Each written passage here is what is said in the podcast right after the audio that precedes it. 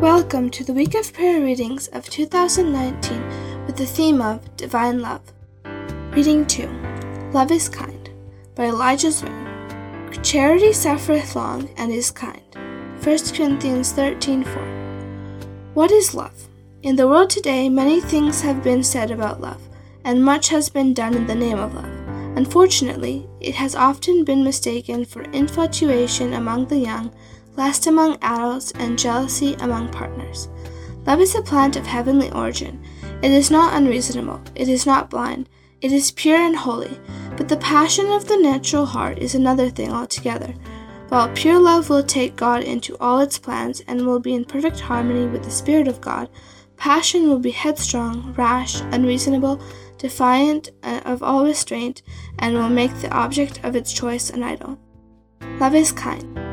According to 1 Corinthians chapter 13, love has many attributes. Let us look at one of them, kindness, as an adjective. Kind means having or showing a sympathetic, friendly, or generous and considerate nature. We love him because he first loved us. 1 John 4:19. In the spirit of prophecy, we read how the law of kindness was put into action by God to save fallen men. God could have destroyed the disobedient pair and created new human beings who would be obedient to his law, but because of his sympathy, he revealed a plan that was established before the foundations of earth were made. The whole family of Adam must die. I saw the lovely Jesus, and behold, an expression of sympathy and sorrow upon his countenance. Soon I saw him approach the exceeding bright light which enshrouded the Father. Said my accompanying angel, He is in close converse with his Father. Three times he was shut in by the glorious light about the Father, and the third time he came from the Father. His person could be seen. He then made known to the angelic host that a way of escape had been made for lost men. Only love coming from the heart of God would save fallen man from his helpless condition.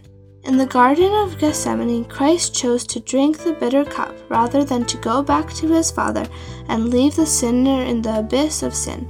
On Calvary's cross, while the soldiers were driving their cruel nails into his hands and feet, it was his love that motivated the Savior to plead, Father, forgive them, for they know not what they do. Luke 23, verse 34. Kindness in the family.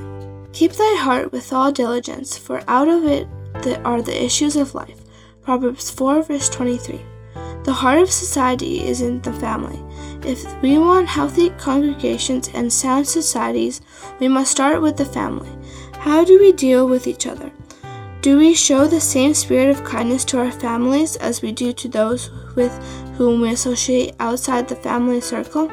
Some people are saints at their workplace, but friends at home. If the members of the families thirst for such kindness at home, they will surely find it somewhere. A lack of kindness in families leads to cracks that grow until marriages and family ties are shattered. Is this not also the reason why the church loses many young people to the world? In a quest to find these attributes, they drift away from God and find themselves in dangerous relationships. After the prodigal son lost everything, he remembered the love and kindness in his father's house. He made the decision to save his life and went back to his father. The home is a school where all may learn how they are to act in the church. When all the members of the royal family there will be true politeness in the home life. Each member of the family will seek to make it pleasant for every other member. The angels of God who minister those who shall be heirs of salvation, will help you make your family a model of the heavenly family. The angels of God, who minister to those who shall be heirs of salvation, will help you to make your family the model of a heavenly family. Let there be peace in the home, and there will be peace in the church. This precious experience brought into the church will be the means of creating a kindly affection one for another. I remember the story of a young girl who kept saying it to her rich, busy mother Please, Mom, I need at least an inch of your love and time from your busy schedule. In response to this kind plea, the mother became annoyed and slapped her daughter. To everyone's surprise and amazement, the girl with a smile and tears in her eyes exclaimed, At least today I got a touch from my mother. Kindness among church members. A new commandment I give unto you, that ye love one another as I have loved you, and that ye also love one another. John 13, verse 34. Besides loving one another as Christ has loved us, we need to treat each other as we would have Christ deal with us. When we are overtaken by a fault, how long does Christ take to pardon us? Is that the same amount of time we take to forgive others? The law of kindness is do unto others as you would have them do unto you. What spirit do we show to people who are under attack by Satan? Do we show them the spirit of kindness so they may acknowledge their wrong and want to return to the fold? How many souls who were once members of the body of Christ are no longer come to the church? Do we welcome them and show them the same spirit of kindness that the Father showed his prodigal son? Or do we show them the cold spirit of an, the elder brother by exhibiting a holier than thou attitude? A glance, a word, even an intuition of the voice may be vital with falsehood sinking like a barbed arrow into some heart, inflicting an incurable wound. Thus, a doubt, a reproach may be cast upon one by whom God would accomplish a good work, and his influence is blighted, his usefulness destroyed. Among some species of animals, if one of their number is wounded and falls, he is at once set upon and torn into pieces by his fellows. Are we better than they? But the difficulty lies with the individual members of the church, and it is here that the cure must be wrought. Jesus bids the accuser first cast the beam out of his own eye, renounce his censorious spirit, confess and forsake his own sin before trying to correct others. Not until you feel that you could sacrifice your own self dignity and even lay down your life in order to save an erring brother have you cast the beam out of your own eye so that you are prepared to help your brother. Then you can approach him and touch his heart no one has ever been reclaimed from a wrong position by censure and reproach, but many have thus been driven from Christ and led to seal their hearts against conviction. A tender spirit, a gentle, winning deportment may save the erring and hide a multitude of sins.